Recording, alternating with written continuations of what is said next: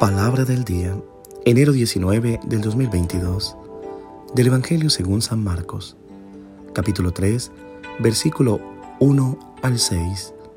Escuchemos. En aquel tiempo, Jesús entró en la sinagoga donde había un hombre que tenía tullido una mano. Los fariseos estaban espiando a Jesús para ver si curaba en sábado y poderlo acusar. Jesús le dijo al tullido, levántate y ponte allí en medio. Después les preguntó, ¿qué es lo que está permitido hacer en sábado? ¿El bien o el mal? ¿Se le puede salvar la vida a un hombre en sábado o hay que dejarlo morir? Ellos se quedaron callados. Entonces, mirándolo con ira y con tristeza, porque no querían entender, le dijo al hombre, extiende tu mano. La extendió, y su mano quedó sana. Entonces se fueron los fariseos y comenzaron a hacer planes con los del partido de Herodes para matar a Jesús. Palabra del Señor. Gloria a ti, Señor Jesús.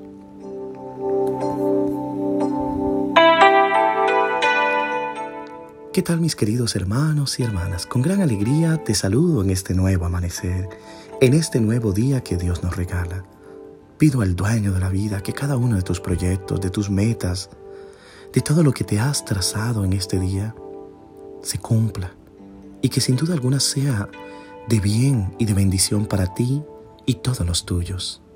Estoy seguro que todo lo que te propongas serán cosas buenas para alcanzar la felicidad esa felicidad que Dios quiere ver en cada uno de sus hijos. Que este día esté cargado de la bendición de Dios.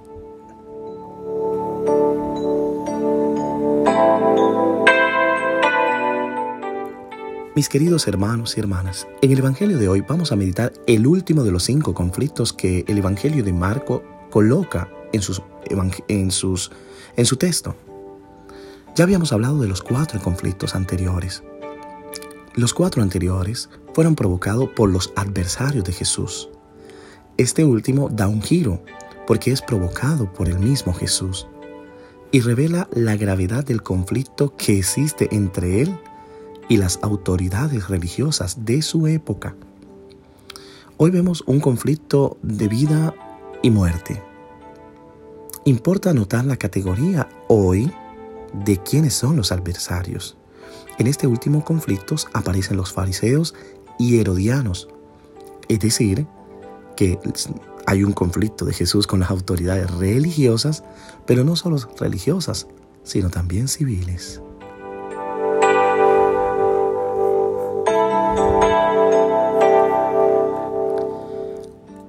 Podríamos notar en el Evangelio de hoy que es una narrativa muy simple, es un milagro muy sencillo. Y ese es el error.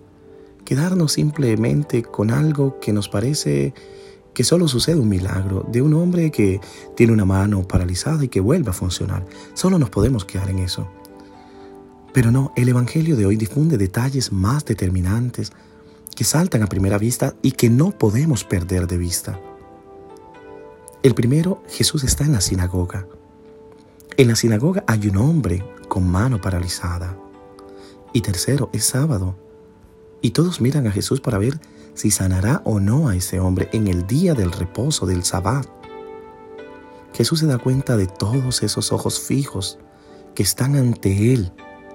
Todos los miran a Él. Pero hace algo muy hermoso. Miremos este detalle del Evangelio. Dijo al hombre que tenía una mano paralizada, sube ahí en medio. ¿Qué quiere hacer Jesús con ponerlo en el medio? Pensaría yo que en dos cosas. La primera, quiere corregir la mirada de aquellos. Quiere corregir su punto focal. Porque todo el mundo observa a Jesús para acusarlo, pero no están observando al hombre con su mano, con su dolor. Y lo segundo es que Jesús lo pone en el centro, como diciendo, yo pongo en el centro el sufrimiento de este hombre. Casi diciendo que lo más importante es ese hombre en su sufrimiento. Y por ello le pregunta ahora, ¿está permitido en sábado hacer el bien o hacer el mal? ¿Salvar a una persona o matarla? Pero esos se quedan callados. Creo que parece que la prioridad de los presentes no es el sufrimiento de ese hombre en dificultad, sino la necesidad de encontrar razones válidas para tener razón. Lo que importa para ellos es más tener la razón que aquel hombre enfermo.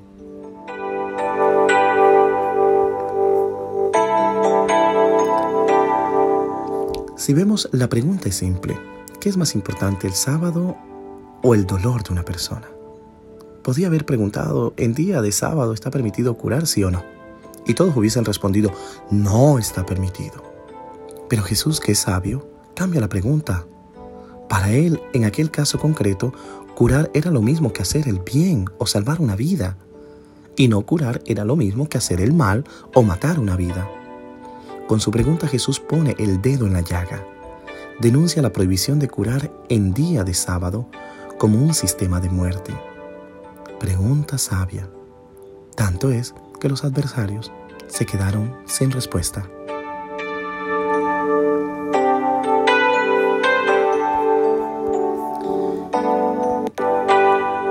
Creo que si nos hubiesen preguntado a cada uno de nosotros en aquella época, podríamos haber dicho que lo importante es ese hombre, pero no pocas veces perdemos de vista el rostro de quienes nos rodean para defender cuestiones de principios. Incluso muchas veces en las iglesias no miramos al enfermo, no miramos al pobre. Pienso que cuando leyéramos el Evangelio y si lo leemos todos los días podemos caer en la misma trampa, defender los principios justos, oscurecido, oscureciendo el rostro de las personas concretas. Y eso pasa. Tomamos el Evangelio muchas veces para oscurecer aquellas personas entonces Jesús mirando a su alrededor con indignación, entristecido por la dureza de sus corazones, dijo al hombre, extiende tu mano. La estiró y su mano volvió a estar sana. No sé si duele más la oportunidad que se están perdiendo o esa mirada llena de indignación que Jesús reserva para la dureza de corazón que así razona.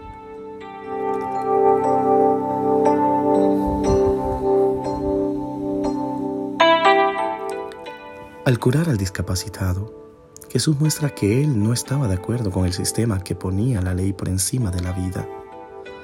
En respuesta a la acción de Jesús, los fariseos y los herodianos deciden matarlo. Con esta decisión confirma que son, de hecho, defensores de un sistema de muerte. No tienen miedo a matar para defender el sistema contra Jesús que los ataca y critica en nombre de la vida.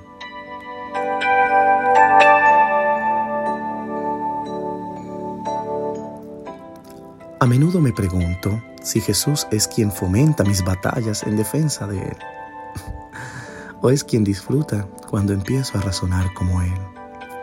Esto no quiere decir que los principios sean inútiles, sino que nunca deben convertirse en una idolatría que oscurecen el sufrimiento concreto de las personas.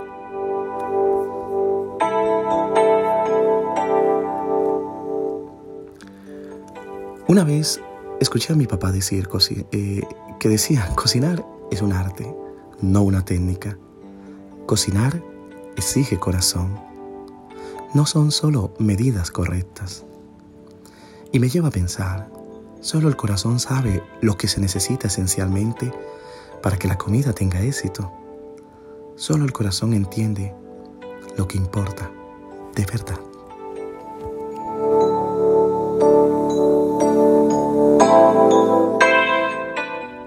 Queridos hermanos y hermanas, espero que la meditación de esta palabra, sin duda alguna, sea un alimento de vida para ti, que nos ayude a caminar en lo correcto, en lo que Jesús nos pide que hagamos. Prima la vida. Ante todo es la vida del ser humano. La vida de todos es sagrada. Cuando entendamos que la vida es tan sagrada, entenderemos lo importante que es el ser humano para nosotros. Que Dios te bendiga en el nombre del Padre, del Hijo y del Espíritu Santo. Amén. Que tengas un feliz día.